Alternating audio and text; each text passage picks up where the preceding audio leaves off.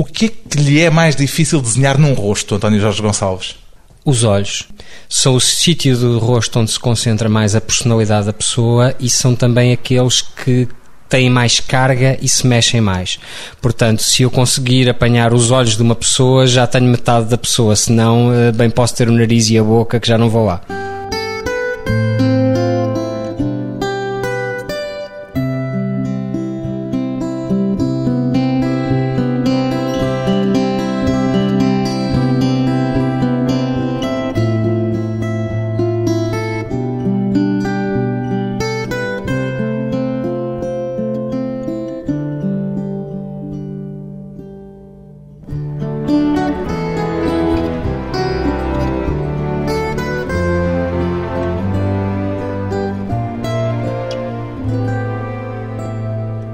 António Jorge Gonçalves, 45 anos, desenhador. Quando desenha, gosta mais de observar ou de imaginar, António Jorge Gonçalves? Depende, depende muito da circunstância. Depende do desenho, evidentemente, mas é, é mais um desenhador de observação ou de dar asas à imaginação? As duas coisas misturam-se no meu melhor, eu acho. No Philip Sims é a imaginação que prevalece? É, mas também é muita observação, porque o Philip Sims trabalha em cima de uma Lisboa que existe. Portanto, às vezes até faz mais sentido levantar voo tendo como base qualquer coisa que se observou do que estar a partir por simplesmente de um vazio ou de um pertence vazio. O resultado, consoante se trata de mais de observação ou mais de imaginação, muda muito? Muda, muda muito, porque são exercícios muito diferentes. A técnica é diferente? A técnica de olhar é diferente e a técnica de assimilação é diferente. Por exemplo, nas minhas performances de desenho digital, eu desenho a partir de uma folha em vazio, não é? E, portanto, aí o que há é uma disponibilidade para uma percepção do que é a atmosfera e do sentir daquele momento. Mas, por exemplo, quando eu estou a fazer uma cartoon político do inimigo público, eu tenho de estar extremamente focado na realidade. E é no próprio absurdo dessa realidade que eu vou buscar o meu desenho. Qual é o traço mais complicado para iniciar um desenho? Quer dizer, em que medida é que esse primeiro traço determina mais ou menos aquilo que o desenho vai ser? Desenhar pessoas é particularmente difícil. Desde os meus tempos de belas artes, em que comecei a ter as minhas aulas de modelo, que me apercebi disso. A questão tem a ver que nós, quando desenhamos uma pessoa, estamos a desenhar de alguma maneira a nós estamos a desenhar um ser completamente vivo, não é como um edifício ou como uma rua, e isso significa movimento. Uma pessoa, mesmo quando está parada, há um movimento que ela tem no corpo. E isso significa também a necessidade que sente de fazer justiça a essa pessoa de algum modo? Eu não gosto muito, eu acho que a justiça não é muito para aqui chamada, não é? Justiça no sentido de querer corresponder inteiramente à pessoa que tem à frente e que está a desenhar? Não, eu não sou um retratista justamente por causa disso. Eu não consigo aguentar essa pressão. Aliás, chateia-me brutalmente essa expectativa que um retratado pode ter de que um desenho lhe vai fazer justiça. Um desenho... A ideia de se estou ou não parecido com aquilo que está no papel. É, e a ideia do sou eu, porque a ideia que o retratado tem de que eu quero que fique parecido comigo é uma falsa ideia, porque aquilo que o retratado quer é que o retrato se pareça com o ideal que a pessoa tem acerca de si própria que é diferente daquilo que os outros veem nela. E eu acho que é muito diferente. Bem, muitas vezes é diferente daquilo que eu vejo. Eu tenho um certo gosto pelo grotesco, gosto de ver o grotesco e o exagero e o acentuado nas feições das pessoas. Tem um traço que remete para a caricatura também? Há um pouco disso, mas. O grotesco é isso? Sim, sim, o grotesco é isso. Mas muitas vezes até pode ser realista, não ter necessariamente um sentido. Por exemplo, estou-me a pensar num um artista intemporal como o Goya, não fazia propriamente caricatura, mas existe um imenso grotesco naquilo que ele desenha. Costuma começar por algum pormenor em particular? Não, essa é a coisa curiosa. Por exemplo, nos desenhos que eu andei a fazer no metro, no Subway Life, eu tanto podia começar pela ponta do pé, como uma mão, como pela cabeça. Pois bem, já falou do Subway Life e é por isso que estamos de facto a conversar. O desenhador António Jorge Gonçalves, durante seis anos, dedicou-se a desenhar no metro e percorreu uma dezena de cidades de metro por baixo da terra, na Subway Life percorreu essas cidades desenhando gente, desenhando passageiros, numa tarefa de que resultou o livro Subway Life, é assim que se chama, justamente. Havia alguma regra nesse seu jogo, Tenho Jorge Gonçalves? Havia. A primeira regra e absoluta é eu não posso escolher quem desenho. Eu tenho de desenhar quem está à minha frente ou mais imediato no meu ângulo de visão se não tiver ninguém à minha frente. Portanto, eu não posso escolher os meus modelos. A outra regra, a partir do momento em que eu decidi tornar isto num projeto e ir para as várias cidades do mundo, é que eu tinha de tentar cobrir todas as redes, todas as linhas do metro e o horário completo de funcionamento desse metro. Portanto, desenhava tanto de manhã como à tarde como à noite? Sim, eu tinha normalmente uma rotina estabelecida de duas vezes por dia, que ou era manhã e tarde, ou era tarde e noite, e estava sempre a trocar nas linhas, fazia uma espécie de calendário à medida que estava nas minhas estadias para tentar cobrir o tempo todo. Porquê? Para instituir uma espécie de jogo aleatório em que tudo, aparentemente, todas as possibilidades estivessem cobertas? Sim, e porque eu descobri que nestes desenhos, neste caso, a constituição desta espécie de regra libertava-me de facto para fazer verdadeiramente aquilo que eu estava a fazer, do que estar a procurar decidir a capricho se hoje me apetecia isto ou me apetecia aquilo. Ou seja, foi muito engraçado, foi a primeira vez que eu fiz isto na minha vida. É esta... Uma regra dava-lhe uma energia e uma liberdade especial para poder levar o projeto por diante. Para me poder concentrar só a fazer isto, sentar-me e desenhar a pessoa que estava à frente. Há pessoas mais difíceis de desenhar umas que outras?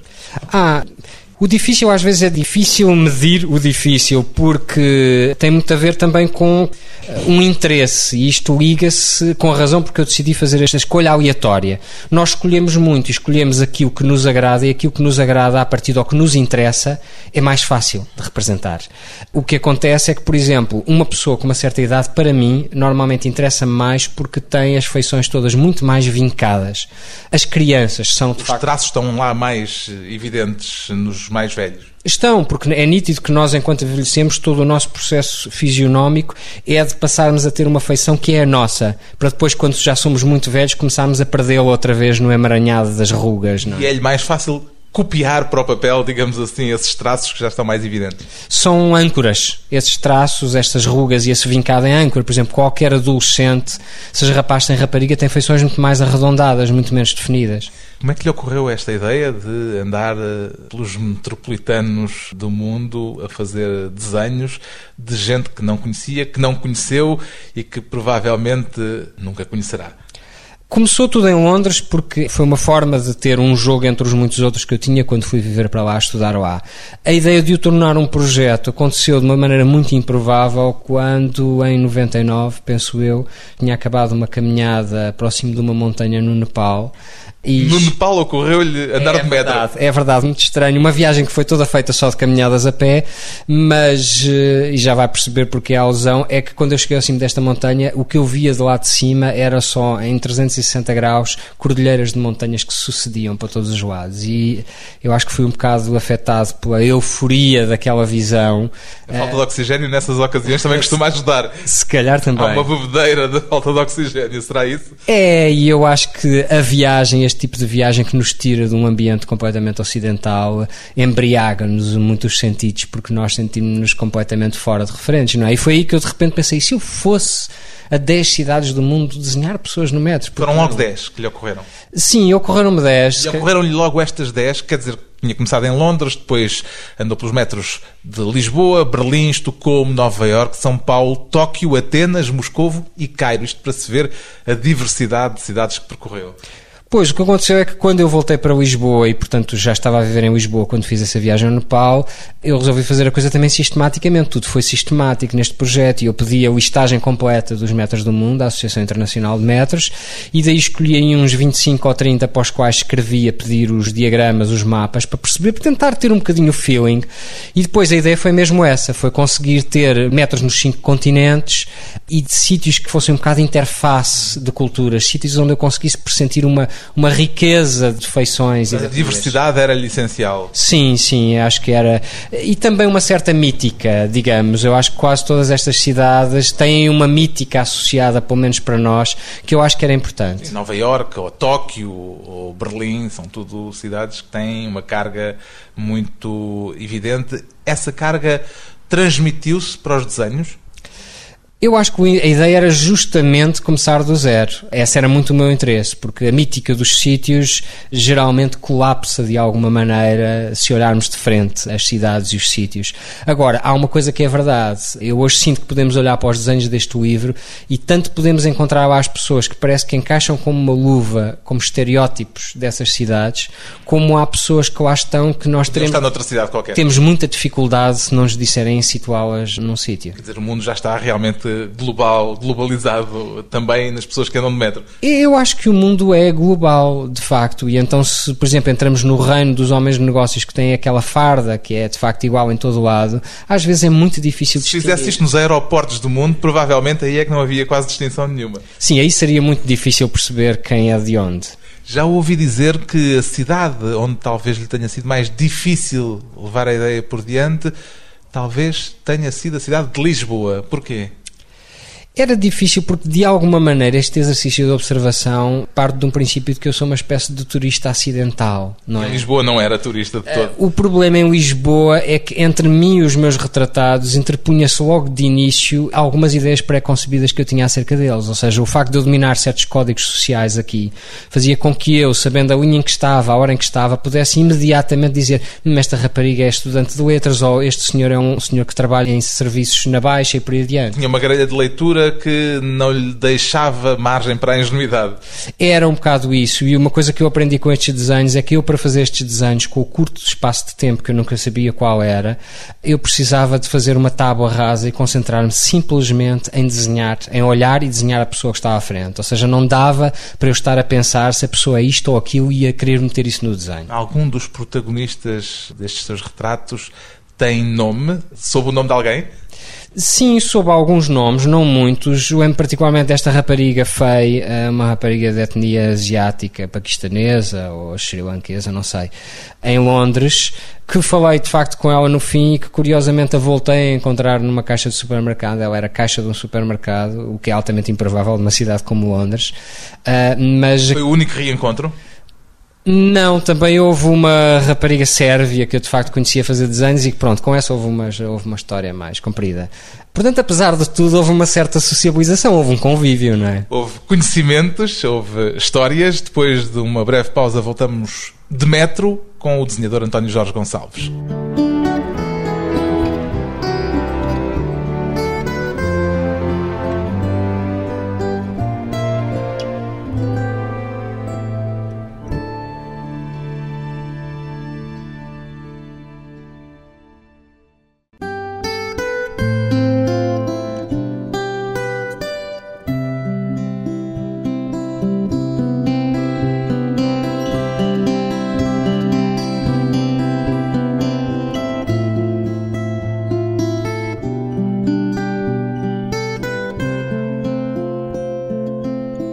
Regressa à conversa com o desenhador e ilustrador António Jorge Gonçalves. Ainda acredita que cada vez que desenha alguém está, de certo modo, a desenhar-se também a si próprio, António Jorge Gonçalves? Há pouco falava disso.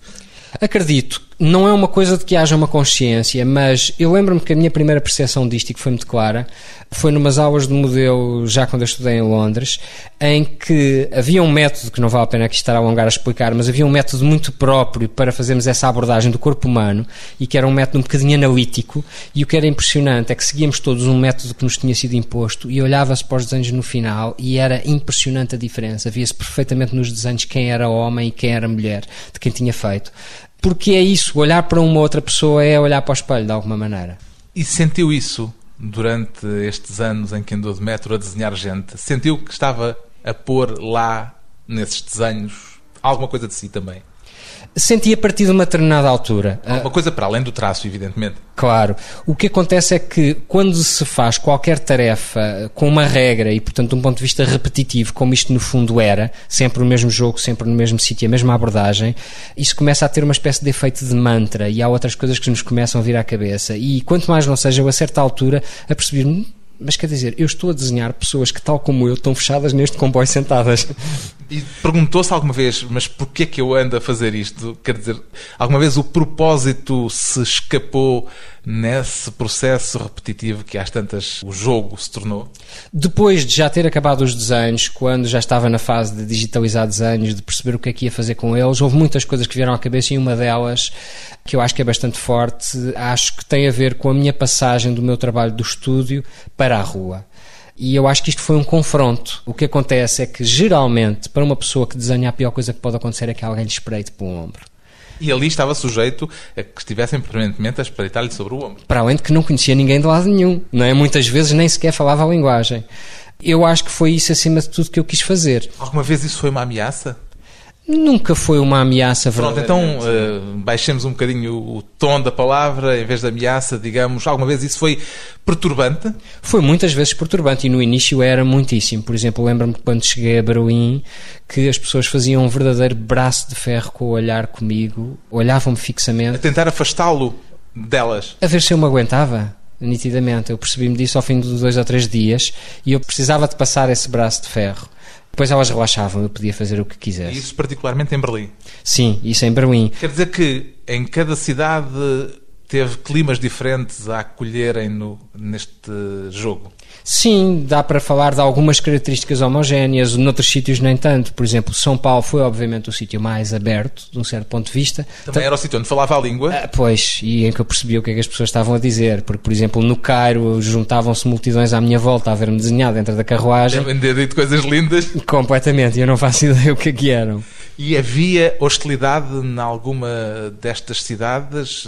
Para além dessa hostilidade, pode-se chamar assim, do olhar intenso de Berlim, sentiu alguma vez uma tentativa de o afastar verdadeiramente? Sim, em Estocolmo foi o sítio mais difícil desse ponto de vista. Em Estocolmo sentia-se muito o muro da esfera privada das pessoas. Eu sentia-me a infringir uma regra básica da sociabilização. Portanto, as pessoas sabiam sempre quando estava a desenhá-las? Sim, eu nunca. Era, essa era uma. Mais outras duas regras. Nunca perguntar a alguém se podia desenhar. Segunda regra, nunca fingir que estava a fazer outra coisa. Nunca dissimulou aquilo que estava a fazer? Não, admito que no princípio, no princípio, em Londres e talvez um pouco em Lisboa, que por vezes tenha de facto cedido a esse desconforto, mas a partir do momento em que parti para Berlim eu sabia que ia para essa guerra. Isso, essa necessidade de expor aquilo que estava a fazer, era uma questão ética? Não, o que eu percebi é que se o jogo era assim, eu tinha de facto de jogá-lo de maneira aberta porque era isso que me ia proteger. Ou seja, um fotógrafo pode de facto roubar uma fotografia num instante e uma pessoa ficar absolutamente chateada porque não sabe o que ele roubou. Um desenhador tem de se expor porque o desenho leva um tempo. E eu percebi que essa vulnerabilização ia ser a meu favor, porque qualquer suspeita pronto, era resolvida na observação daquilo que eu estava a fazer. Portanto, não havia nada na manga. É isso, é isso. Será por uh, ter sentido, como já disse, que estava por vezes a desenhar-se a si próprio, por ter entrado nesse mantra e se ter visto no processo em que estava a participar, será também por isso que, como já confessou, lhe é um pouco doloroso agora olhar para estes cadernos de desenhos que foi acumulando ao longo de seis anos? O que acontece é que, e eu já tenho muito essa experiência no caso dos meus livros de ficção, de banda desenhada, é que são duas noções realmente. O, o, fazedor e o público são duas personalidades diferentes na relação que têm com a obra. E a questão é que eu acho que geralmente para o fazedor uma obra significa mais aquilo que ele esteve a fazer durante aquele período do que o resultado propriamente. É, muitas vezes, sim. Por muito que obviamente que se procure respeitar o resultado e saber que ele é às vezes é razão de ser. Neste caso foi a primeira vez que eu fiz um trabalho que não tinha como objetivo um resultado. O único resultado que eu tinha destas viagens era fazer estes desenhos. O objetivo era a experiência experiência em si. Era, o objetivo era a experiência. E há pouco referi o facto de lhe ser doloroso, já o ouvi dizer isto. Isso tem a ver com uma certa nostalgia pelo que entretanto passou em relação a este tempo? Não, tem a ver com uma questão mais pessoal. Foi um período emocionalmente complicado da minha vida, esse período. Este período de viagens abarcou o acabar de uma relação e o começar de outra e o que houve entre. Foi o meu período de regresso de Londres para Lisboa. Houve as minhas placas tectónicas estavam todas a movimentar. Foi um período de viagem, verdadeiramente. Foi, foi. E eu acho que também muita da ideia de eu querer fazer isto tinha a ver com aproveitar um certo desenraizamento que eu estava a viver. E portanto, quando eu falo em doloroso, é que eu quando pego nestes desenhos de cadernos e mesmo nestas próprias personagens, para mim, mais ninguém provavelmente o verá, mas há na paisagem destes personagens em cada cidade a história do momento da vida que eu estava a passar. Volta a este desenho com frequência? Não, tive de voltar para preparar o livro, mas eles estão lá nos cadernos dentro do armário. Tem vontade de vez em quando de se meter numa carruagem de metro e voltar a fazer mais uns desenhos ou isso não lhe passa por cabeça? Não, eu desenho muito no metro. Primeiro porque eu uso muito o metro em Lisboa e eu de facto desenho muito, por exemplo, muitos dos meus cartuns semanais são pensados entre viagens de metro. Eu gosto muito daquele espaço para desenhar e para pensar e para escrever, mas desenhar pessoas não. Acho que já tive a minha dose. Tanto quanto sei, a ideia original não era exatamente fazer um livro, era vir a expor os desenhos à escala humana, digamos assim, nas diversas estações de metro. Qual era o objetivo que tinha para isto? O objetivo era simples. Eu adoraria que as pessoas retratadas se reconhecessem nos desenhos ou que alguém. Tropeçassem em si próprias por acaso. Completamente. Completamente. Adoraria devolver os desenhos ao sítio de onde eles vêm. Imagina que, pelo menos em Lisboa, isso ainda possa vir a ser possível? Eu acho que tudo pode ser possível, se bem que com Lisboa tenho uma história de seis anos de vários contactos com várias pessoas que nunca deram em nada. Portanto, no metro de Lisboa? No metro de Lisboa. Foi mais fácil entrar no metro de São Paulo e conseguir apoio no metro de São Paulo para fazer o trabalho lá do que propriamente ter um interlocutor no metro de Lisboa. Mas pronto, o livro está aí e eu quero acreditar que talvez ainda possa vir a ser possível. Qual foi a maior dificuldade que teve de enfrentar para cada desenho e para cada cidade em particular? Eu acho que o maior desafio de todos, por exemplo, estou-me a lembrar que Tóquio foi muito difícil quando eu lá cheguei, porque de todas as cidades são as pessoas que têm feições mais diferentes das nossas. E, por exemplo, os olhos são particularmente difíceis de desenhar para mim, estando no Japão, porque os japoneses têm poucas pálpebras ou têm umas pálpebras muito diferentes do resto das raças e no início aquilo era difícil. O traço não lhe saía com tanta fluidez? Não, não conseguia. Eu andava ali à procura de uma maneira de conseguir. Imagino que o tempo terá sido um fator também muito problemático, porque tinha relativamente pouco tempo para fazer aqueles desenhos com a pessoa à frente, ela podia sair na paragem seguinte.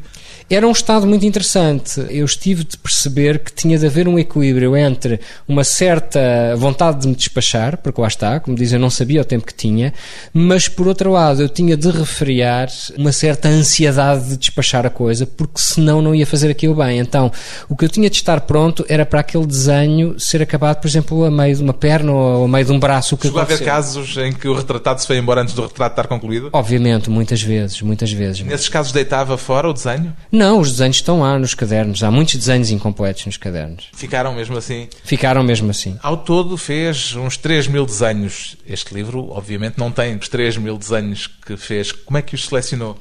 Pois, essa parte também não foi muito fácil, por isso é que levou muitos anos até o livro estar pronto. Tive de perceber formato, número de páginas, o que é que era plausível como edição para o que eu queria fazer. E depois comecei por deixar, por exemplo, de parte os desenhos incompletos, porque noutras versões que eu tive do livro eles estavam lá, mas neste formato do livro, como eu estava, não fazia muito sentido. E colocou, sobretudo, os desenhos pelo desenho em si, ou também tendo em conta a situação que viveu e aquilo por que passou ao desenhar cada uma destas personagens? Eu não sei explicar muito bem porque é que são estes desenhos e não são outros. Eu sei que eu tive uma razão a escolhê-los, mas sinceramente não posso dizer que foi por isto ou por aquilo. Mistérios que nem o próprio criador sabe decifrar. Depois de mais um curto intervalo, vamos regressar à conversa com António Jorge Gonçalves e o desenho como espetáculo.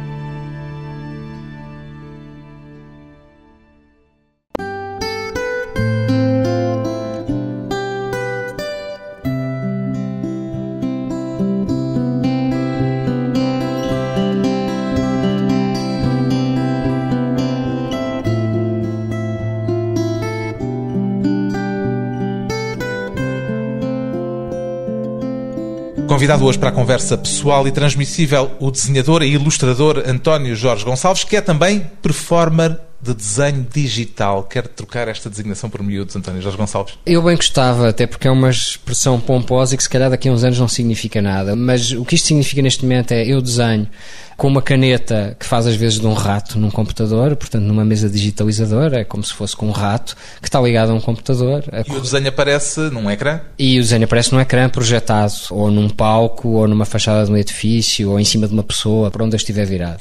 Em certo sentido, trata-se de fazer do próprio ato de desenhar um espetáculo em si, será isso? É, completamente. Eu costumo chamar música visual, porque de facto é isso. É, é isso que eu me sinto quando estou a fazer estas performances, é a tocar um instrumento que é a caneta. Essa sua atividade está de alguma forma relacionada com a experiência de desenhar no metro? Está muito, eu acho, não de uma maneira direta, mas o que aconteceu é que eu sabia que queria fazer isto já desde meados dos anos 90, principalmente por algumas experiências que eu tinha visto muito na área do jazz, de pintores que pintavam telas ao vivo, etc e sabia que tinha de ser um computador porque ia ser com o computador que eu ia poder apagar e transformar rapidamente aquilo que estava a fazer. O que aconteceu foi que foi justamente o processo dos desenhos no metro que me fez trazer o meu trabalho para o meio da rua, para o meio das pessoas e deixar de estar completamente circunscrito ao estúdio. E foi essa experiência que o fez perceber que podia desenhar com as tais cabeças por cima do ombro. Que me deu vontade. O que acontece é que eu, foi uma coisa muito forte quando eu fiz estes desenhos no metro, era o aspecto de comunhão. Há uma adrenalina especial nessa circunstância de ter alguém a espreitar aquilo que está a ser desenhado? Ah, até porque aí existe adrenalina, no estúdio não existe adrenalina. São mesmo dois ambientes completamente diferentes. E o que é fantástico, quando se está de facto a fazer o processo com testemunhas, é que para mim, que estava habituado a uma atividade tão solitária, sinto o meu trabalho verdadeiramente assente na comunidade e isso é muito agradável. E isso altera muito o resultado final do desenho? Altera, porque, por exemplo, no caso das performances, a maior parte delas que eu faço, há situações em que não é assim, mas a maior parte delas são de composição espontânea ou, ou de improvisação. E, portanto, eu estou-me a alimentar muito daquilo que está a acontecer ali naquele momento. Desde pessoas que fazem um pequeno comentário, que me vêm dizer um comentário, até um autocarro que se mete entre mim e o sítio que está a ser projetado, há um pouco de tudo. E esses desenhos ficam ou são desenhos que só fazem sentido no momento e por aquele momento? Não, são completamente impermanentes. Aliás, estes desenhos têm muito mais a ver acerca desse processo de construção que tem um ritmo, que tem uma atmosfera e que estão sempre a desconjuntar e a transformar-se noutras coisas do que o trabalho de estúdio em que justamente se está a construir qualquer coisa pedra sobre pedra até chegar ao resultado final. Não. Estes desenhos vão acontecendo e desaparecendo e transformando-se e quando chega ao fim não há nada. Ficou a memória deles. Nas experiências da sua Subway Life, onde é que se sentiu a dar espetáculo de uma forma mais intensa? No Cairo, no Cairo nitidamente. Eu acho que o Cairo era a cidade que estava menos preparada para a minha chegada a fazer isto. E reagiram de que modo? Reagiram de muitas maneiras. A, a, primeira reação teve a ver com o facto de no CAR existir uma carruagem separada para mulheres, onde eu não podia ir. Mas tem mulheres egípcias no seu álbum? A tenho, porque o que acontece, e eu isso não sabia, é que quando cheguei lá, de repente nessas carruagens de homens, achava só eu, também viajavam mulheres, e algumas delas até vestidas um pouco a ocidental. Eu achei bestial, isto é super cosmopolita, isto vai ser facílimo. Só que o que aconteceu é que quando me começaram a calhar as primeiras mulheres à frente e eu as comecei a desenhar, é que de repente começaram a aparecer homens. Porquê? Porque estas mulheres viajavam nestas carruagens porque acompanhadas. Ou com o marido ou com os irmãos. E geralmente o marido e os irmãos não gostavam nada. Aliás, até era um bocado perturbador, porque muitas vezes as próprias mulheres parece que não tinham nada a dizer sobre o assunto. Eles é que tinham a dizer se elas eram desenhadas ou não. Teve alguma situação verdadeiramente complicada? Não, tive um fulano, uma, foi dos primeiros justamente que me aconteceu essa situação. Ele estava mesmo muito chateado comigo e, verdade se diga, valeram-me dois homens na carruagem que eu não sei o que é que eles lhe disseram, mas que o acalmaram um pouco, que ele estava mesmo exaltado. Pegando hoje nos desenhos, consegue reconstituir para cada um deles a situação em que o desenho nasceu? Quando eu voltei das viagens de cada cidade, conseguia ter a lembrança de cada um. Hoje em dia já passou muito tempo. Há muitos de que eu ainda tenho a memória, mas há outros de que já perdi. Proponho num jogo, António Jorge Gonçalves. Temos aqui o livro. Proponho-lhe que pegue nele, que o abra ao acaso e que tente ver se ainda sobra alguma coisa na sua memória. Por exemplo, desta mulher que está a ler um livro. Eu lembro-me, sim, lembro-me desta mulher. Lembro-me desta mulher estar a ler um livro, mas lembro que havia uma coisa muito curiosa, que é, eu comecei por desenhá-la com as mãos a segurar neste livro, mas a verdade é que ela não conseguia ler o livro, ela passava o tempo todo a levantar na cabeça. E eu lembro-me dessa coisa muito irónica de ter começado por essa marca com a marca da posição dela e depois vi-me aflito porque ela de facto está sentada aqui no desenho a olhar para o livro, a ler o livro, mas eu depois raramente a conseguia ver com a cabeça na posição. Porque estava a olhar para si. Não, estava a olhar para todo o lado na carruagem, ou seja, ela parecia que. Eu não sei porque ela levou o livro, porque ela parecia que estava mais interessada em tudo menos no livro. Isto onde foi? Foi em São Paulo. E agora damos mais um salto no álbum e vamos aterrar aqui, deixe cá ver onde está este senhor careca, de bigode, com ar um bocadinho tristonho. Não me lembro deste senhor. Em compensação, lembro-me da senhora do lado. A senhora do lado que tinha arte de ser. Velhinha de lenço. De lenço, toda vestida de preto, Onde era é uma isto? cigana, isto em Atenas. Ela era provavelmente albanesa e depois de eu ter feito este desenho, houve um rapaz que estava ao meu lado que começou a falar comigo em grego. Eu não percebi o que é que ele estava a dizer e disse-lhe pronto que só falava inglês e ele depois começou-me a dizer em inglês, mas porquê é que estavas a desenhar? Eu disse, estava a desenhar porque eu ando a desenhar pessoas no metro.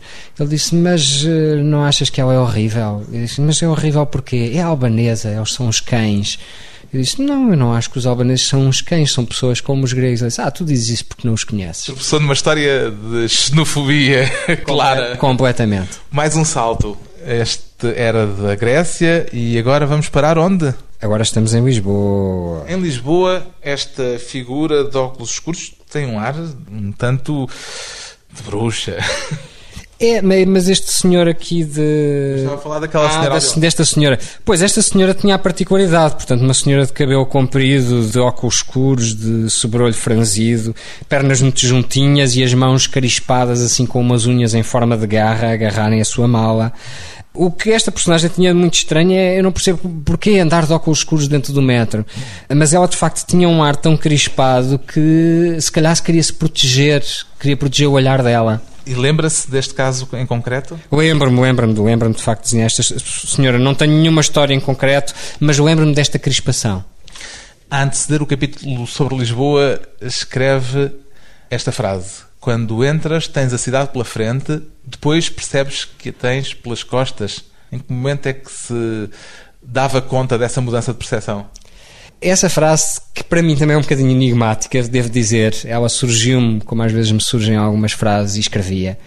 Mas tinha muito a ver com o meu regresso a Lisboa. Eu tinha estado três anos a viver em Londres, voltei para Lisboa eh, sedento da minha casa, Não tinha sido boa a experiência de Londres? Foi, mas já estava farto e não me conseguia. Sentia que era o tipo de sítio onde eu não me conseguia enraizar.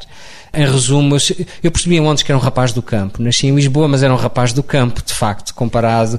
eh, E lá sentia-me um rapaz do campo. E então eu quis voltar para Lisboa. Só que, como eu acho que acontece muitas vezes quando as pessoas têm essa experiência de estrangeirização, é que quando eu regressei percebi que também não, já não pertencia cá, de alguma maneira. Começou a sentir que não pertencia a lado nenhum. É, e eu acho que foi- é também acerca disso esta frase. Chegou a encontrar o lugar absoluto a que se refere no capítulo sobre o Cairo? Não, não. Acho que já acho que já abracei essa inadaptação. Era disso que andava à procura, do lugar absoluto. Eu acho que há na- para mim na viagem, no sentido em que se quiser entender viagem, eu acho que há na viagem uma procura de um lugar. E o que seria esse lugar absoluto? Não sei, era um lugar onde sentisse que encaixasse. E ponto. Um lugar que talvez só exista mesmo na imaginação. António Jorge Gonçalves procurou durante anos, desenhando rostos no metropolitano em 10 cidades do mundo. O resultado é o álbum Subway Life, edição Assírio e Alvim.